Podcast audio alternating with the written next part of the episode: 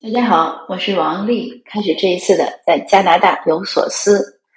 那首先呢，要先播报一个前天的法庭庭审泼咖啡案的一个进展。这个案件呢，从去年到现在已经一年零大概十几天了。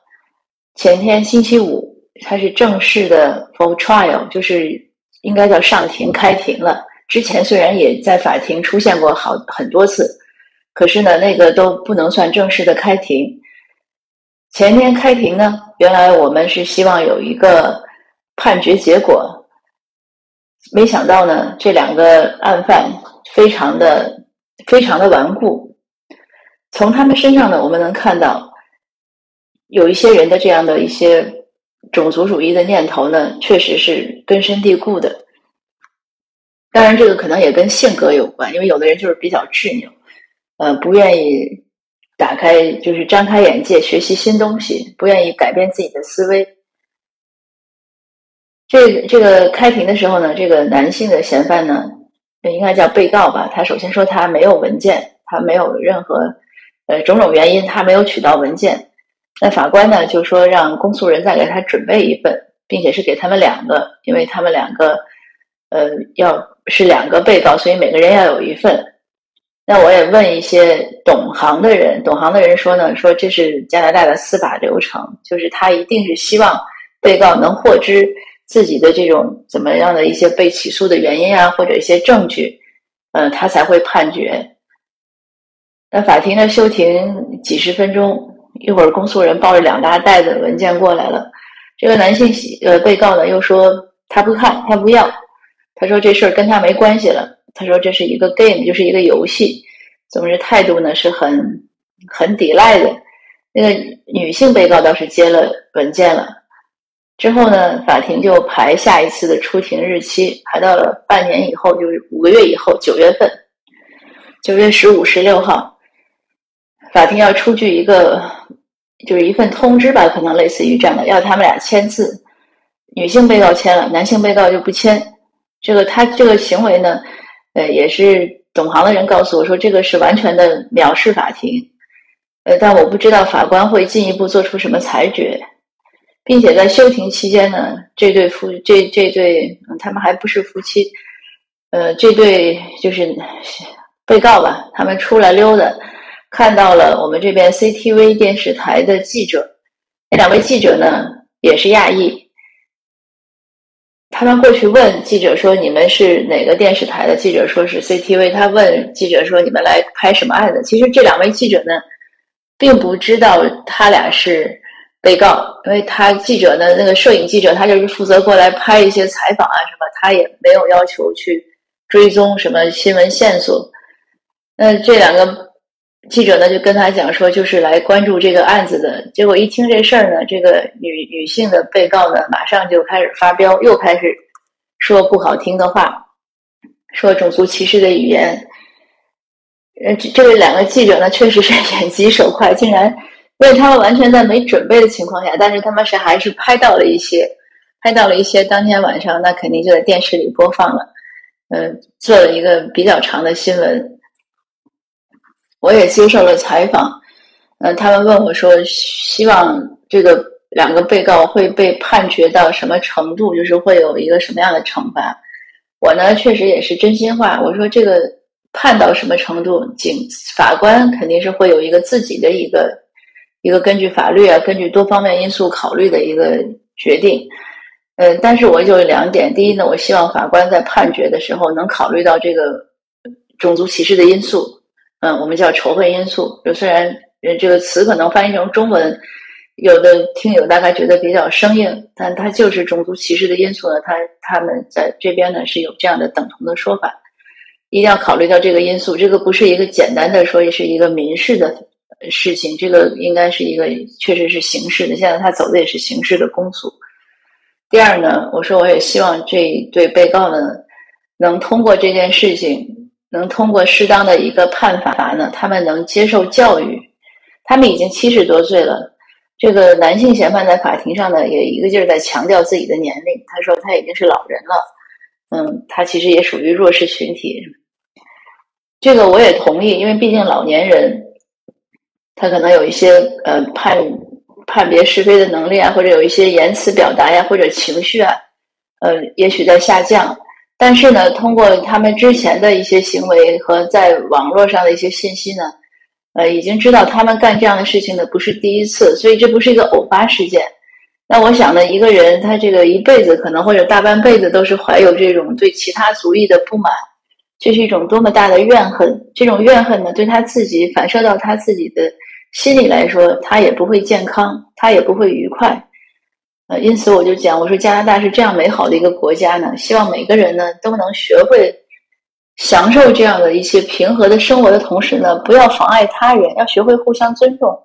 所以我是真心实意的希望这对老年人呢能获得教育，在他们有生之年呢能过上平和的生活，而不是心中总是充满了怨恨。这种怨恨呢又是没有来由的，又是完全出于他们臆想的，是非常错误的。那说到这儿呢，我必须要再补充一点，因为很多中国的听友呢，每次听到这样的事情呢，都很同情我，说：“哎，这个地方有些有些朋友有我的私信，有有的也私信我说，你那个能不能待呀？要不能待你就回来吧。”嗯，但我就是要讲加拿大确实社会呢是非常和谐的，治安也是不错的。这样的事情呢，也真的是偶发因素。但是为什么这件事情我们会？不放弃呢，就是我觉得有几点吧。第一，他当时事情发生的时候呢，这个受害人呢把信息发在了网络上，大家传的很很很疯吧，就是很很很多人都知道了。那我的观点呢，就是如果如果一般的，确实说你说一些人个人冲突，这个谁让一步都可以。但是这个信息如果已经扩散到那么严重，那如果这个事情又没有得到一个妥善的处理。就会让可能有一些心怀啊，我们说鬼胎吧，心怀种族歧视的人呢，他就会觉得哦，那你华人就是随便被欺负了，你看欺负了你们也没结果，没有后果，那这是不行的。所以这是我们为什么一从一开始就盯着这个案子的一个原因。第二呢，嗯，我想我们华人自己也知道，呃，有很多其他族裔可能对我们的看法也是这样，觉得我们就是雷声大雨点小。我们没有行动力，我们就是说一说，呃，键盘侠，网络上骂一骂，但是真的说去行动了，大家就散了。这也是有 有一个真实的例子。前几年我们这边也是搞一个近战歧视，呃，就是就是歧反歧视的近战，就是 rally。当时也是在一个微信群里特意组了一个群，据说，然后大家都是群情激愤，呃，约好了哪天哪天几点去温哥华的。艺术那个 art gallery 就是艺术，嗯，温哥华应该艺术博物馆那个地方去去站。结果呢，到那天到那个点，只有一个人去了。然后有人呢要去旁观，就过去问他说：“哎，说你这么勇敢？”他说：“我不是勇敢，我就是实在。我以为大家都来，我就信守承诺来了。没想到大家都是说说而已。”这是个很典型的例子。呃，像我们这个破咖啡这一年多呢。呃，有一些呃朋友呢，有一些社区成员确实是积极参与，但是，呃，有一些人呢，也就是说说而已，还说的都挺激愤。所以呢，我想至少从我做起，我要把这件事情一定是要说到做到。既然关注，那就要关注，就是要真的去关注，而不只是说，呃，说说而已。那第三呢，也是想我们要坚持一件事情。也有前一段，比如说什么辱华品牌发什么广告，大家都很气愤。结果三天以后，人家一打折，很多人又去买了，就是没气性。说白了，这个 说个大大大俗话吧，就是没气性。这个是我很看不上的。那我想你你你要不然就别生气，你要生气了这个事儿，你要坚持一下。你不能稍微这个气的时候觉得，哎呀，这个辱辱没了我的人格，我的这这各种格。结果一到有点好处，或者过三天这事儿就忘了，那你是先开始是是不是不应该生气呢？对不对？那你如果觉得能原谅，你是不是从一开始就学会原谅呢？如果不能原谅，那就一定要有行动，要不然这种事情就会一次一次的发生。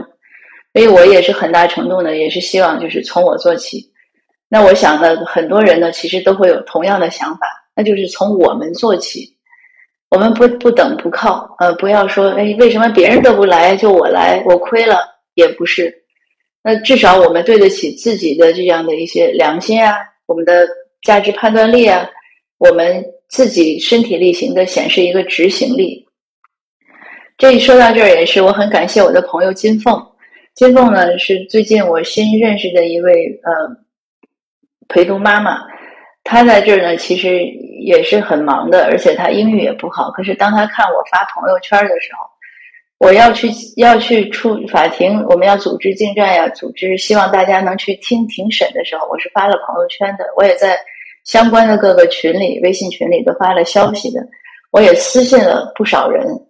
嗯，但是呢，金凤当然不止金凤，还有几位也回应了我。我就说一下金凤，金凤呢，就他当天没看到，第二天早晨他回应我，他说我才看到你的消息。